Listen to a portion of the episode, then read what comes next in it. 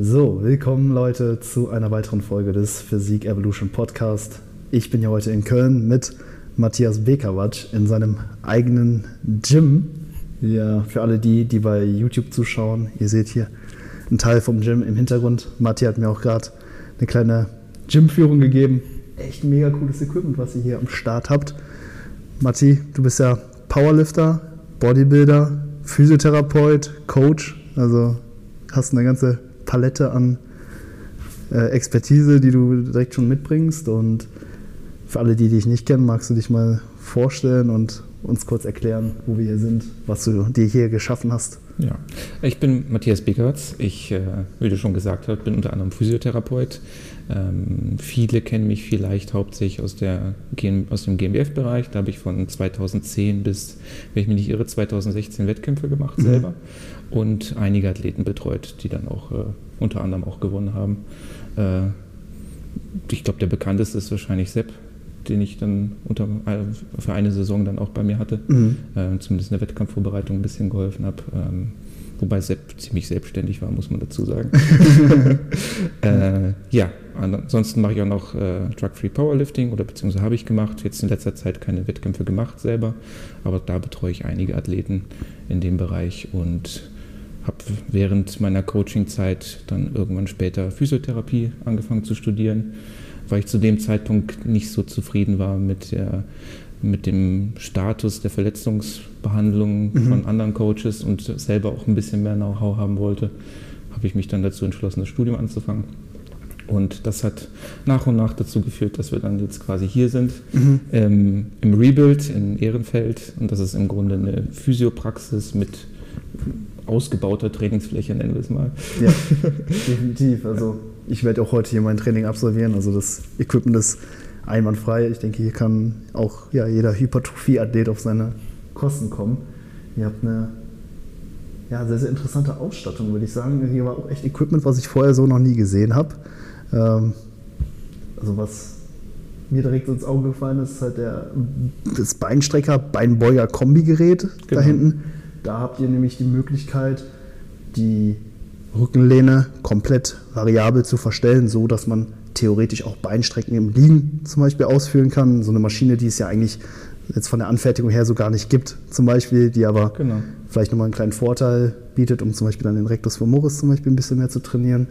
Ähm, ansonsten hier noch eine, ja, so eine Art Safety Bar. Ich weiß nicht, wie der genaue Begriff ist. Die nennt sich Transformer Bar, aber ist im Grunde eine Safety Bar mit äh, paar fancy Zusatzsachen. Mhm. Ähm, Hauptding ist, man kann halt den, den Winkel oder den, das Drehmoment einstellen, sagen wir mal, die die Stange auf den, auf den Rücken appliziert, indem man einfach den Winkel einstellt oder den Hebelarm verändert. Und dadurch kann man theoretisch die Rückenstreckermuskulatur mhm. noch mehr als limitierenden Faktor einbauen, sodass es der Hauptfokus der Übung wird. Ja. Oder halt komplett rausnehmen, wenn man zum Beispiel Good Mornings macht damit ziemlich, ziemlich coole Stange. Äh, der Griff, wo man sich bei einer Safety Bar normalerweise festhält, der ist nicht gerade, sondern so gebogen auch. Mhm. Ähm, sehr, sehr angenehm. Ähm, Habe ich zwar noch nicht ausprobiert, aber sieht auf jeden Fall angenehm aus. Und Tatsächlich in einer neutralen Position fühlt sich auch wirklich gut an. Mhm. Die Hebelarme sind sehr lang, was wahrscheinlich notwendig dafür ist, wenn man halt es in Extremposition hat, muss man halt gegenhalten, ja. damit es nicht zu anstrengend wird. Kann ein bisschen schwierig sein mit der Beinposition. Also wenn du jetzt jemand bist, der sehr eng beugt, äh, müsste man gucken, man die dann nicht irgendwie anders einstellt. Man kann die Griffe auch kürzen, also man kann die auch abschrauben, aber ja. das, muss man dann gucken, wie man das dann jeweils regelt. Ja. Ansonsten habt ihr noch eine schöne Beinpresse, ordentliches Gerät da vorne, auch von der Marke Kingbox. Ne? Kingsbox. Genau. Kingsbox. Genau. Ja. Was ist so, was, was sind die das Vorteile bei der Beinpresse? Ein Hauptfeature ist, denke ich, dass man es halt unilateral einstellen kann. Mhm. Und man kann es relativ flach einstellen, was ich gut finde. Gerade wenn man Beinpressen hat, die sonst immer sehr Hüftrum als Hauptfokus haben. Mhm. Damit kann man halt ein bisschen auch mehr die, äh, Knie, die Knie-Range of Motion trainieren. Also dass man halt dann in dem Bereich dann ein bisschen mehr, also ein bisschen mehr Quadrizeps dominant, wenn ja. man möchte. Das war der Hauptgrund, warum wir es dann gekauft haben. Auf jeden Fall ein sehr, sehr schickes Gym hier. Mhm. Ähm, kann man hier grundsätzlich trainieren, wenn man mal in Köln ist? Kann man hier einfach vorbeikommen? Oder am liebsten mit Voranmeldung. Ja? ähm, wir haben jetzt nicht den mega Platz, was äh, Laufkundschaft und so weiter angeht. Mhm. Wir könnten theoretisch, wenn man sich jetzt die äh, gängigen Formeln anguckt, was äh, Mitgliederauslastung und so weiter angeht, könnten wir theoretisch rechnerisch, glaube ich, bis 70 Leute aufnehmen als mhm. Mitglieder. Ähm, wir haben aber nur eine Umkleide und eine Dusche, von daher sind wir da ein bisschen limitiert. Wir wollten jetzt vielleicht in Zukunft Mitglieder aufnehmen, aber dann würden wir so mit 20, 25 anfangen. Ja. Gucken, wie die Dynamik ist. Mhm. Und dann, weil ich schätze mal, wir werden eher Heavy-User anziehen, mhm. also nicht die, die typischen 1,4 Mal die Woche die kommen. Die Karteileichen. Ja, sondern vermutlich dann 6, 7 Mal die Woche kommen. Ja, Und äh, ja, dann ist die Auslastung halt eine andere. Also ist geplant, ist jetzt noch nicht so drin. Ähm, wir betreuen natürlich Leute eins zu eins äh, in der Physiotherapie hier. Aber auch ähm, wenn Leute bei uns Trainingspläne oder Coachings haben, ist es in der Regel auch gern gesehen, dass die noch herkommen. Cool. Also möglich ist es definitiv. Ja. Auf jeden Fall kleines, aber sehr, sehr feines Gym. Äh, Freue mich dann auch gleich auf meine äh, Push-Einheit, die ich dann hier absolvieren darf. Äh, bin übrigens auch jetzt seit ein paar Monaten bei Matthias in der Betreuung. Wir arbeiten zusammen äh, ja, an meiner Off-Season, will 2024 wieder auf die Bühne und ja, Matti übernimmt die Trainingsplanung für mich und aktuell läuft es auch ja, wirklich sehr, sehr gut und ist auch immer cool, jemanden an der Seite zu haben, um so ein bisschen zu fachsimpeln. Heute wollen wir auch über ja, so die generelle Trainingsplanung sprechen. Ich habe mir jetzt keine äh, spezielle Frage ähm, überlegt, sondern ja, wir gehen jetzt einfach mal, würde ich sagen, recht oberflächlich ins Thema rein und schauen dann, wo wir dann gezielter darauf eingehen können. Ähm, als ich zu dir gekommen bin, war der Plan, den ich dann initial bekommen habe, ich sag mal recht neu für mhm. mich. Da waren viele Dinge drin, ähm, die ich jetzt so selbst noch nicht gemacht habe, die ich auch jetzt bei Klienten noch nicht angewendet habe. Das war eine sehr, sehr äh, interessante Erfahrung äh, zu Beginn. Magst du vielleicht einfach mal so ja, grob erklären, wenn das, wenn, das, wenn das möglich ist, wie so dein Programming-Ansatz für Hypertrophie-Athleten aussieht? Was sind so die Big Rocks in der Trainingsplangestaltung, die da sein sollten, wenn man das Ganze, ich sag mal, recht generell beschreiben kann. Ich glaube, es wäre, glaube ich, ganz interessant, wenn du erstmal sagst, was, was dir aufgefallen ist, was so komplett mhm. anders war. Also was war das Ding, was dich am meisten verwundert hat? Oder ja, das sind tatsächlich dann wieder so kleine Feinheiten, mhm. die jetzt mehr ins Detail gehen. Okay. Ähm, Wir können es auch gröber machen. Also, genau, ich würde erstmal ja. gröber starten und dann später nenne ich dann noch diese kleinen Feinheiten, mhm. die mir dann eben aufgefallen sind. Ja. Ähm, vielleicht magst du mal so bei der ähm, Split-Gestaltung oder so ja. einsetzen. Also grundsätzlich wäre es mal die wichtigste, der wichtigste Parameter für Hypertrophietraining ist halt das Trainingsvolumen. Mhm. In der Regel mache ich es so, wenn ich Leute neu habe, dass ich so eine Art Washout-Phase mache. Ähm, man weiß nicht, mit wie viel Trainingsvolumen die reinkommen, man weiß nicht, welche Übungen sie vorher gemacht haben. Ähm, und meistens normiere ich das quasi runter und mache am Anfang ein relativ niedriges Volumen für zwei Wochen ja. und baue dann quasi neu auf, dass die halt relativ fit sind und ähm, eventuell Verletzungen muss ja noch abgesprochen werden, je nachdem, wie kurzfristig die Leute dann zu mir kommen, sind die teilweise drei Tage im Gespräch, bevor sie dann schon den ersten Plan haben. Mhm. Und ähm, das sind halt so die Gelegenheiten, um das System aufzubauen. Und dann will ich die in der Regel nicht mit Volumen zu, zuschütten. Ja. Wenn der Plan neu ist, das Programm vielleicht neu ist, ähm, die App technische Schwierigkeiten drin sind und äh, die Leute noch Videos abfilmen sollen von, von den Übungen, was ich eigentlich auch haben möchte in den ersten zwei Wochen, dass ich alle Übungen mal gesehen habe, ja. ähm, wie die Ausführung ist, weil manche coache ich auch ein bisschen anders, als es meistens üblich ist, einfach weil ich einen anderen, anderen Fokus habe bei der Übung. Mhm. Deswegen ist am Anfang das Volumen immer relativ niedrig und äh, dann baue ich das dann so 10 bis 20 Prozent die Woche auf, bis wir beim Volumen sind, wo die Leute sich äh, noch wohlfühlen und es noch halt und es vorangeht. Also ja. es ist schon eher höher angesetzt als, denke ich, bei vielen. Habe ich auch gemerkt, genau. ich habe so eine grobe Guideline, wo so die meisten reinfallen. Ähm, für die meisten habe ich so bei 12 bis 24 Sätzen die Woche. Mhm. Natürlich hast du Ausreißer nach unten und oben, aber ähm, das ist so das grobe Ding, wo mhm. ich hin möchte. Und dann würde, würde sich im Grunde eine Trainingsfrequenz anbieten, die halt eine Satzzahl zwischen, also es gibt ja in der Regel ja auch die, ein effizientes Session-Volumen, mhm. was du an sich auch nicht überschreiten möchtest, weil ja. die setzt die nicht zu viel Junk-Volumen dran pro Einheit mhm. drin ist. Ähm, und dann versuchst du halt in der Regel so zwischen vier und je nachdem, mit wem man halt zu tun hat, dann vier bis sechs, vier bis zehn mhm. Sätze pro Session, pro ja. Muskelgruppe zu haben maximal. Und äh, dadurch ergibt sich im Grunde eine Trainingsfrequenz, die eher höher ist. Das mhm. heißt, viele Splits, die normalerweise üblich sind im klassischen Bodybuilding, jetzt sagen wir sogar mal so typische Bro-Split, äh, sind dann quasi gar nicht mehr möglich, wenn du nicht zweimal am Tag ins Training gehen würdest. Ja. Also von daher sind die meisten Leute bei mir bei einer Zweier- bis Vierer-Frequenz. Mhm. Ähm, bei hochvolumigen Sachen sogar noch höher, dass sie dann Sechser-Frequenzen fahren. Ja. Also dann bleibt im Grunde nur ein Ganzkörperplan dann mhm. Das habe ich auch direkt gemerkt. Wir sind erstmal mit fünf Einheiten pro Woche reingestartet, hatten dann einen Oberkörper, Unterkörper, GK-Hybrid mhm. mit, mit einer Dreierfrequenz in der Tat. Und mhm. äh, ja, das, das, das fand ich so schon sehr, sehr interessant. Das habe ich auch zeitweise so gefahren. Das waren dann so die Trainingsphasen, wo ich echt auf dem Zahnfleisch gekrochen bin, ne, wo ich dann jeden Muskel so dreimal pro Woche trainiert habe. Genau. Und äh, ja, das habe ich dann bei dir direkt gemerkt, ne, dass du äh, mit der Frequenz ne, eher so im Bereich 2 bis X, sage ich mhm. mal, unterwegs bist. Und ähm, um nochmal auf das Trainingsvolumen zurückzukommen, da hast du ja gesagt, das ist so der, der wichtigste Faktor. Ähm, wo würdest du grundsätzlich jetzt ansetzen, wenn jetzt ja, ein Athlet jetzt vielleicht eine, der jetzt zuhört, eine längere Trainingspause hat, länger nicht trainiert hat, jetzt wieder voll durchstarten möchte, hm. wie entscheidet er, wo er mit dem Trainingsvolumen ansetzt und aus welchem Punkt heraus er das Ganze dann über die Wochen aufbauen kann? Im Grunde gehe ich da ähnlich dran wie mit meinem Therapiepatienten.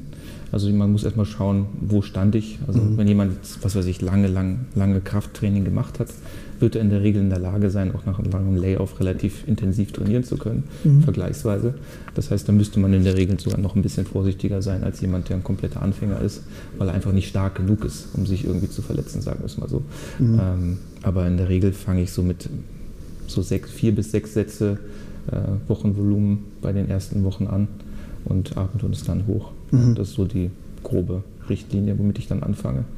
Ja. Und die Trainingsfrequenz, die ergibt sich dann aus dem ähm, wöchentlichen Trainingsvolumen, so dass man, du hast gesagt, grob so vier bis zehn Sätze pro Muskelgruppe genau. innerhalb der Einheit macht. Wobei zehn halt schon sehr hoch ist. Also dann ich stelle dann auch ein bisschen die, die, Frage, ob dann halt die letzten Sätze noch so effizient sind ja. und man nicht dann doch lieber eine andere Muskelgruppe trainieren würde. Mhm. Aber das wäre so das Maximum, was ich programmiere. In, in, sagen wir mal so, wenn jemand mehr als zehn Sätze Wochenvolumen hat, aber nur zweimal die Woche trainieren kann, dann musst du halt irgendwie in der Richtung arbeiten, dass du halt ein bisschen über zehn Sätze bist. Ja, ja also verständlich. Ja. Das habe ich dann auch in meinem ersten Mesozyklus mit dir äh, gemerkt, wo wir das Trainingsvolumen dann über die Wochen aufgebaut haben, ähm, dass ja, ich dann gegen Ende tatsächlich bei ja, neun Sätzen pro Muskelgruppe mhm. tatsächlich war. Und das wirklich für jede Muskelgruppe. Was ich sehr, sehr interessant war, dass du ähm, die Muskelgruppen sehr, sehr differenziert betrachtest. Ich hatte zum Beispiel dann tatsächlich neun Sätze für die vordere Schulter, neun Sätze für die seitlichen Phasen der Schulter, am Pulltag dann neun Sätze für die, die hintere Schulter. Also ähm, oftmals wird das ja dann so betrachtet, dass man dann sagt, okay, neun Sätze für den Rücken, mhm. so im, im, genau. im, im, Gesamten so, aber dass der Rücken aus unterschiedlichen Muskelpartien, unterschiedlichen Faserverläufen dann auch äh, besteht, das wird dann oftmals nicht berücksichtigt und bei dir war das dann wirklich so für die einzelnen Muskelpartien dann genau aufgeteilt. Dann hatte ich zum Beispiel noch neun Sätze des Shrugs ne, fürs obere Trapez und so genau. und ja, da kann man dann tatsächlich, glaube ich, oftmals dann doch ein bisschen mehr machen als die meisten dann so vermuten würden, weil ich habe dann oftmals so meine, meine Trainingsplanung dann bei Instagram hochgeladen in die Story und dann habe ich ganz oft so die Frage bekommen, hey, ist das nicht Junk Volume? Äh, ist das nicht zu viel? Dann habe ich halt auch gesagt, ne, es sind ja dann im Endeffekt dann nur neun Sätze für den Latissimus, dann neun Sätze fürs genau. Trapez und so weiter. Das sind halt unterschiedliche Muskelpartien und ja, ich denke so bis zu neun Sätzen ist, ja. ich sag mal, physiologisch gut verkraftbar. Psychologisch war es dann oftmals ein enormer Grind. Ich habe dann zum Beispiel die Pull-Einheiten mit neun Sätzen Schwachs zum Beispiel angefangen. Ne? Und bis man da dann erstmal durch ist, dann merkst du dann schon, ne? okay, die Wirbelsäule ist schon ein bisschen ermüdet, ne? die Griffkraft lässt so ein bisschen nach. Genau. Ne? Das ist dann oftmals schon ja, eine ordentliche Herausforderung, wenn man tatsächlich dann für alle Muskelpartien dann dieses hohe Volumen fährt. Aber es hat funktioniert für diesen Mesozyklus. Der Deload war dann aber auch äh, sehr, sehr nötig dann bei mir gewesen. Ähm, aber ja, hat auf jeden Fall super geklappt und habe damit auch äh, gute Fortschritte erzielt. Jetzt wäre ja so ähm, äh, die, die Betrachtung, okay, ab wann geht das Ganze in Junk Volume über. Mhm. Ähm, wie kann man das genau bestimmen? Denn ich denke, dass es auch recht individuell ist, ab wann Klar. Die Qualität oder generell der Ertrag der Arbeitssätze abnimmt. Das mag bei dem einen bei fünf, sechs Sätzen stattfinden, bei, bei den anderen bei, bei neun Sätzen. Wovon machst du das abhängig? Ist es ähm, basierend darauf, wie die Trainingsleistung innerhalb einer Übung verläuft, wenn die Wiederholungszahlen mit einem bestimmten Gewicht jetzt stark abfallen oder wenn der, wenn der Pump weniger wird, das Muskelgefühl zurückgeht. Äh, was wären da Punkte, wo so. Ja, Pump und Muskelgefühl sind für mich jetzt nicht unbedingt große äh, Kriterien. Mhm. Klar, wenn jemand dann so erschöpft ist, dass er gar nicht mehr die Übung ausführen kann und das sieht irgendwie die Technik bricht ein, dann sieht dann schon, hast aber eher selten. Ähm, zumindest, dass es dann so Ausmaße annimmt, dass man nicht annehmen würde, dass es nicht da ankommt, wo es hin soll.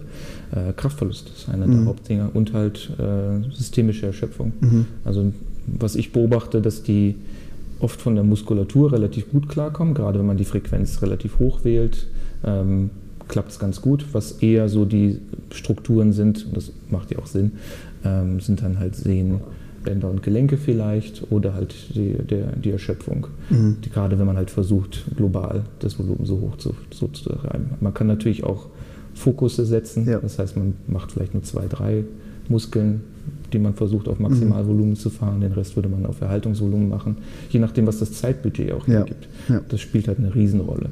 Und du hast ja auch vorhin gefragt, ähm, wie ich die Trainingsfrequenz auswähle und so. Ist viel hängt einfach vom Athleten ab und wie viel Zeit er halt hat. Mhm. Weil theoretisch kann man halt schon relativ viel aufteilen und dann verbraucht man auch relativ viel Trainingszeit. Deswegen, ja. ähm, was ich gern mache, um das ein bisschen abzudämpfen, sind halt äh, alternierende Sätze, dass wir versuchen, in den Pausenzeiten für eine Muskelgruppe andere Muskeln zu trainieren, ja. die sich nicht stören. Und das ist eigentlich auch ganz gut belegt, dass äh, das keinen Nachteil für die Hypertrophie der Zielmuskulatur hat. Ja. Und so versucht man es so ein bisschen runterzufahren.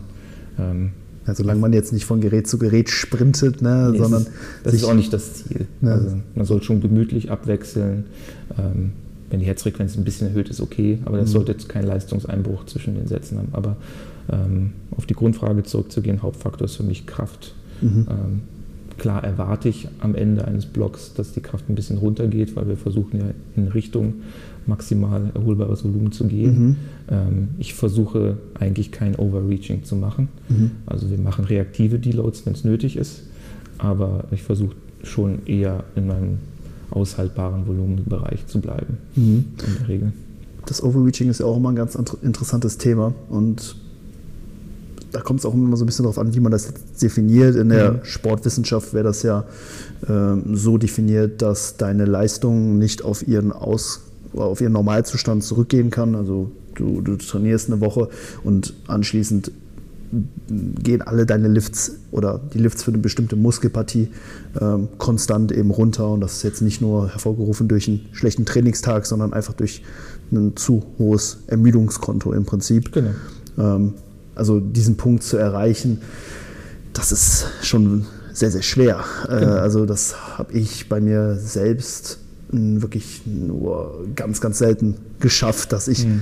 äh, mich wirklich in so einen Zustand gebracht habe, wo ich äh, wirklich deutlich schlechter performe und jetzt nicht nur eine Wiederholung plus minus, sondern das muss ja schon ein signifikanter Abfall sein, um das irgendwo auch messen zu können. Mhm. Und ja, das ist, das ist, ist schon schwierig. Ist brutal, ist brutal und ja. spielt auch stark mit der Psyche dann. Mhm. Also, weil muss ich halt jedes Mal dann bewusst machen, dass das passieren soll. Mhm. Und äh, da ist doch nicht jeder für gemacht. Ja. Also das sagen wir mal so. Und es muss auch nicht, es ist auch nicht nötig. Also mhm. Ich finde nicht, dass Overreaching jetzt so einen riesen Benefit hat, wenn überhaupt ähm, das, was sich lohnt, das zu machen. Mhm. Also, du kommst ja an ein optimales Trainingsvolumen oder halt einen guten Hypertrophie-Reiz auch viel früher. Und dann kannst du es halt auch so steuern, dass du halt nicht das machen musst. Mal ganz davon ab, dass es für viele auch zeitlich einfach nicht machbar ist.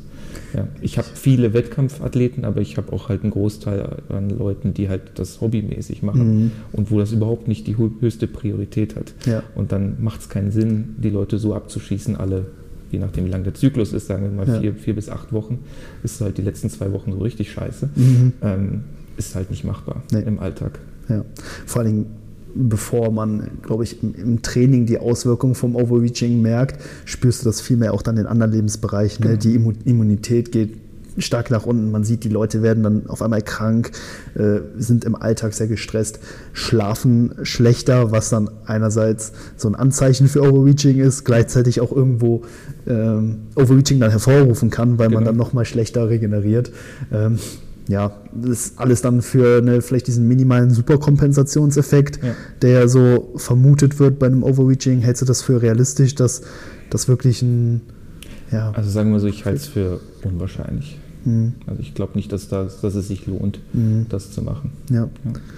Gerade was dann auch das Zeitbudget angeht. Also ich habe bei den Einheiten so so fünfmal die Woche bis zu drei Stunden halt trainiert mhm. und ich habe es halt nicht geschafft, ins Overreaching zu kommen. So. man muss sich schon wirklich anstrengen. Man muss sich wirklich anstrengen und man muss viel Zeit opfern. Man muss eigentlich schon fast sein ganzes Leben dann darauf so ein bisschen ausrichten, um das, ähm, naja, zu schaffen. Wobei, wenn du es halt nicht tust, wenn du also schlechter schläfst, wenn du ähm, nicht so viel regenerierst, dann würde es dir eigentlich leichter fallen, ins Overreaching zu genau, kommen. Da gibt es dann noch die Unterscheidung zwischen funktionales Overreaching genau. und einfach nicht nicht regenerieren. Ja, ja, ja, ähm, soll, man sollte natürlich schon alle Regenerationskapazitäten dann ausschöpfen, mhm. um das dann halt zu optimieren. Aber ja, also wir haben es, also ich habe das auch jahrelang versucht, das so zu machen mit Overreaching, Deload. Ähm, ich würde schon sagen, dass ich das regelmäßig geschafft habe. Mhm. Aber es war halt hart. Also man hat dann mhm. wirklich im Studio gelebt, fast gefühlt. Ähm, und danach war halt auch nicht viel an anderen Sachen. Also mental bist du halt dann kaputt. Also ja. so ging es mir. Also ich, mhm. kann sein, dass es anderen anders geht. Mhm. Aber ja, ja, war schon anstrengend. Ich habe dann auch gemerkt, dass ich äh, vor den Einheiten dann zum Beispiel immer auf, mich auf Koffein dann auch irgendwo verlassen habe und das dann auch so ein bisschen einen Rattenschwanz dann hinter sich hergezogen hat, weil ich dann wieder schlechter geschlafen hatte und dann mit noch mehr Koffein ko äh, kontern musste, gerade in den letzten Wochen. Und wenn man dann im Deload dann das Koffein dann mal abgesetzt hat, uff, dann merkst du auf einmal, wie am Arsch du eigentlich bist. Ja, ne? Das ist dann immer ganz interessant. Aber ähm, ja, fand das auf jeden Fall nochmal eine coole Erfahrung jetzt im ersten Zyklus, das Volumen wirklich über die Wochen stetig zu erhöhen. Wir sind, glaube ich, bei ungefähr drei, zwei, drei Sätzen pro Übung eingestiegen und haben es dann nicht bei allen Übungen, aber ähm, bei vielen, gerade im Oberkörper, dann noch bis auf neun Sätze hm. erhöht. Und ähm, ja, ich habe es überlebt und äh, ich habe auch äh, ordentlich davon profitiert, ähm, habe auf jeden Fall gemerkt, dass ich gewachsen bin, aber das merkt man dann oft erst, oftmals erst dann so ein bisschen im Nachhinein, yeah, weil dadurch, dass das Trainingsvolumen so hoch ist, ist die Ermüdung natürlich auch entsprechend hoch und dadurch wird natürlich die abrufbare Leistungsfähigkeit auch, auch gemindert, wenn man sich da das Fitness-Fatigue-Modell dann zum Beispiel anschaut.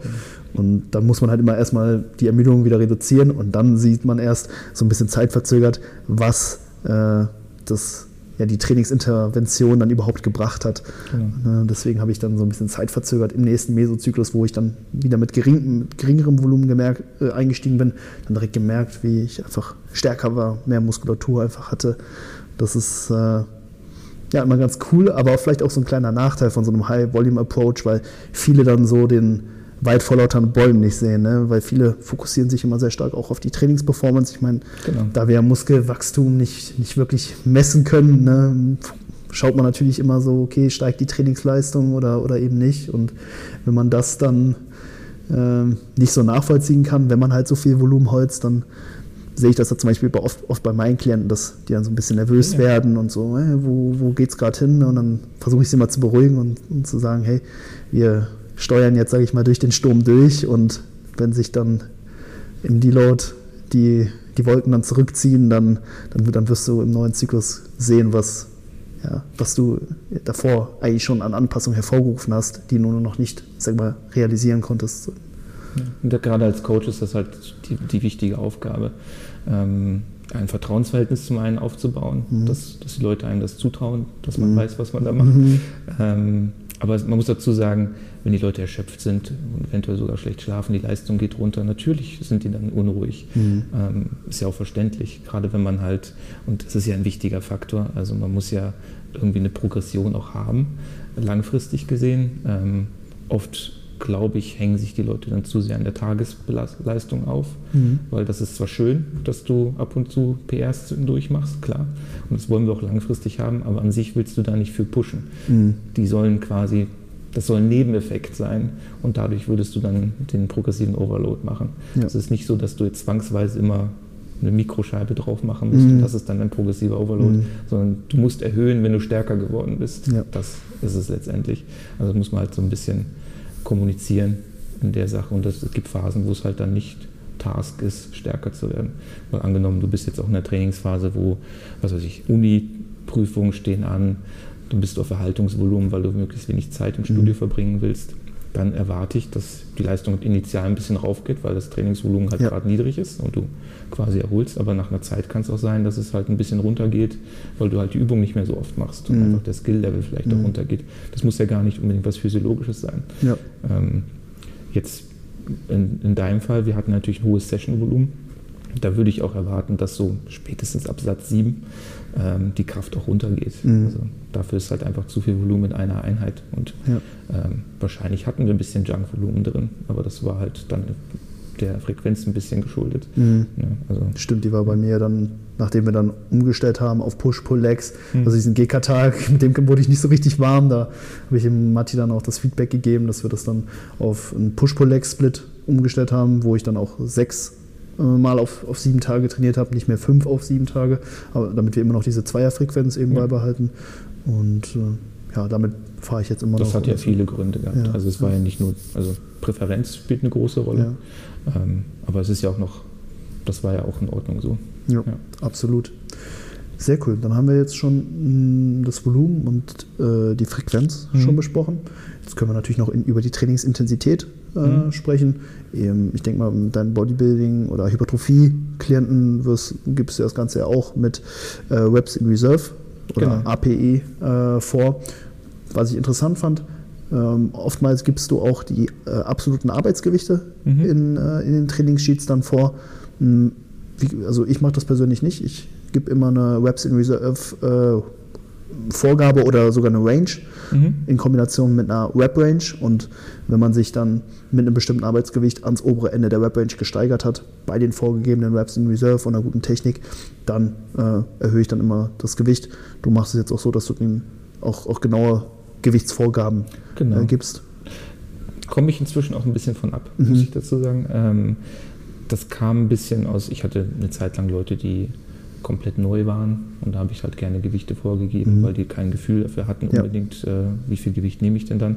Ähm, mit, du arbeitest ja auch mit Excel-Sheets, glaube ich. Genau, Google Sheets, Ja. genau wie Excel Ähm.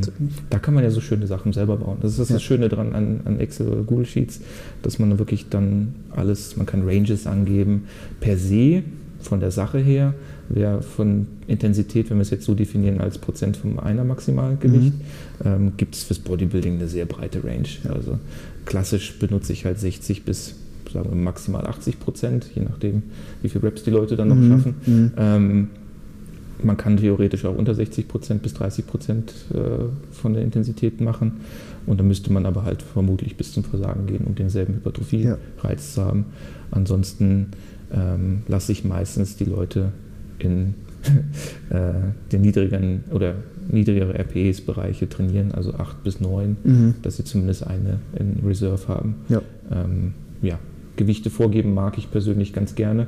Klappt gut bei den größeren Übungen oder Verbundübungen. Ja.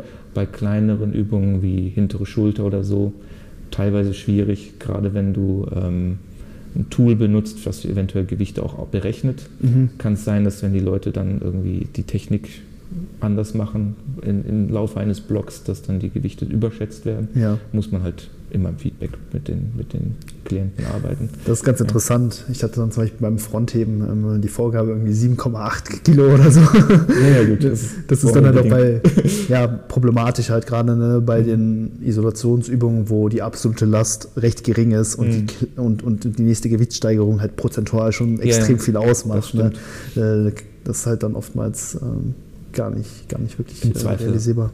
rundet man auf und ab. Habe ich auch so gemacht, genau, habe ich die 8 Kilo genommen. Ja, das ist, das äh, liegt an meinen Excel-Skills.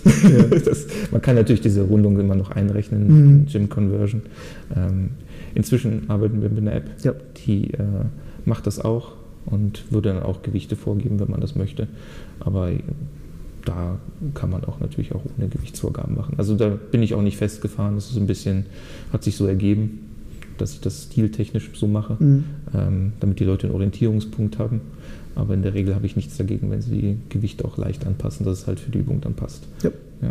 Cool. Ähm, wie perio periodisierst du die Reps in Reserve innerhalb des Mesozyklus oder machst du das überhaupt? Du hast ja gesagt, du fährst das Volumen hoch. Ändert sich äh, die Intensität, also die, äh, die, relative Intensität innerhalb des Mesozyklus bei dir oder lässt du die konstant, während sich das Volumen dann erhöht? Oder? Technisch gesehen suche ich ein Volumen, was für die Leute aushaltbar ist, aber am obersten Bereich ihrer, Mhm. ihrer Kapazität Mhm. ist. Und da versuche ich relativ lange zu cruisen. Mhm. Ähm, du hast nie eine Phase, wo es komplett durchläuft, weil Stressfaktoren ändern sich, also im Real Life zumindest. Ähm, wenn du natürlich den Paradeathleten hast, der nichts anderes macht, dann geht das schon, dass man es relativ lange fahren kann. Ähm, so gesehen für Hypertrophie braucht man auch nicht unbedingt eine riesen Periodisierung, es sei denn, du willst halt ähm, Maximalkraft noch ein bisschen mehr drin haben Mhm. oder halt Kraftzuwächse haben, dann kann man natürlich in den höheren Prozentbereichen eher arbeiten, weil du dann tendenziell auch stärker wirst. Wenn du halt die Ausdauerkapazitäten verbessern willst, würdest du dich eher im niedrigeren Bereich orientieren. Da kann, das kann man machen. Mhm. Ähm, ich arbeite meistens so, dass man halt versucht, eher ein bisschen schwerer zu trainieren, ähm, nicht ganz hohe RPEs fährt und das ein Volumen zu finden, was aushaltbar ist, aber halt an der Grenze von dem ist, was machbar ist. Und in Bezug auf die Nähe zum Muskelversagen, da bleibst du dann auch den gesamten Zyklus hinweg bei so zwei bis einer Wiederholung im Genau, Tank. das ist so Ja. das Grundding. Ich, klar kann man noch mehr Abstand haben, und gerade wenn man die Leute reinführen möchte oder einen neuen Trainingsplan oder neue Übungen einführt, das ist Mhm. ganz wichtig. Mhm. Ähm, gerade wenn man halt komplett neue Varianten reinmacht, die eine höhere Range of Motion hat, würde ich halt mit niedriger RP arbeiten. Mhm. Also zur Eingewöhnung nutze ich das super viel. Auch in meinem physiotherapeutischen Setting ist RP ein, einer der wichtigsten Faktoren zum Steuern. Ähm, aber für hochtrainierte Bodybuilder würde ich halt schon versuchen, eher so im höheren Bereich zu trainieren. Ja. Cool. Super. Ich glaube, das wäre es für die Episode. Wir haben Volumen, Frequenz und Intensität besprochen. Wir werden dann vielleicht gleich noch eine weitere Episode aufnehmen, wo wir Okay. noch ein bisschen genauer über die Übungsauswahl äh, sprechen, worauf man da dann achten kann.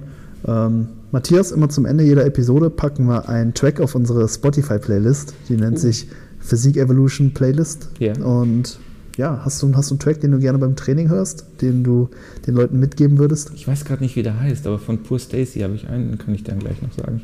Den Titel weißt du nicht? Nee, ich komme gerade spontan nicht. Okay, dann äh, schaut auf jeden Fall in die Playlist rein. Ich nehme auch noch einen Track von Boris Brecher, der heißt. Ich habe den Namen auch vergessen. Ja. Das kommt, wenn man es nur auf Spotify Den, hört. ja, ja, genau. Ich habe den eben noch im Auto gehört. Ähm, ist auf jeden Fall Techno. Packen wir dann auch noch auf die Playlist drauf. Coole Kombi. Ja. Dann bedanken wir uns fürs Zuhören bzw. fürs Zuschauen, für alle die, die bei YouTube äh, reingehört, äh, reingeschaut haben. Wir sind hier im Rebuild Center in Köln-Ehrenfeld und bedanken uns, ja, dass ihr mit dabei wart. Macht's gut, bis zur nächsten Folge. Ciao, ciao. Ciao.